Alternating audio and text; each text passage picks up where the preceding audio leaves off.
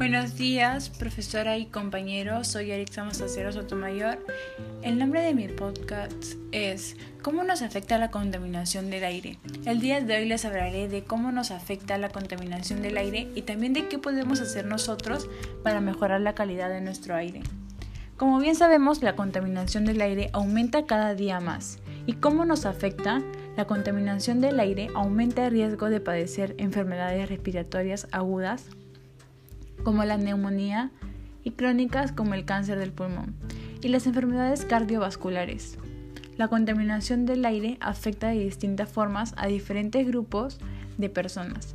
Las principales causas de la contaminación en el aire, son en los hogares, la quema de combustibles fósiles, madera y otros combustibles de biomasa para cocinar, calentar y encender fuegos, conforman la principal fuente de contaminación en el ambiente de las casas.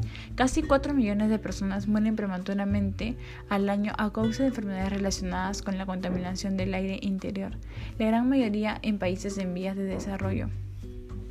Las industrias. Muchas fábricas y centrales eléctricas utilizan productos químicos en su actividad. Esto genera contaminación en las áreas del trabajo, afectando especialmente al aire. La causa principal de la contaminación industrial es la quema a gran escala de carbón, petróleo y el gas. En los transportes, una de las máximas fuentes contaminantes del aire son los combustibles fósiles, tales como la energía que generan los automóviles por su combustible el cual emite dióxido de carbono que después asciende hasta la capa atmosférica. El sector del transporte mundial representa casi un cuarto de las emisiones de dióxido de carbono relacionadas con la energía, una proporción que está aumentando. Las emisiones del transporte se han relacionado con casi 400.000 muertes prematuras. Los residuos.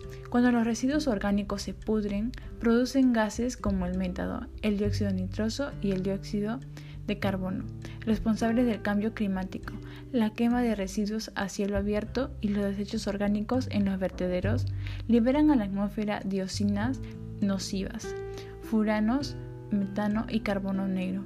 A nivel mundial se estima que 40% de los residuos se quema al aire libre. ¿Qué acciones tenemos que considerar para mejorar la calidad del aire?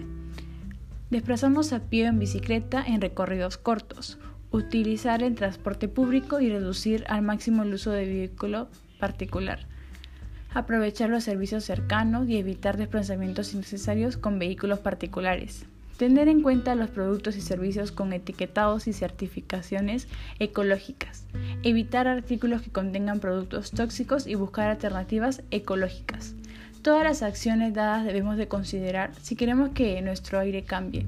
Y si cambia la calidad del aire, también cambia nuestra calidad de vida.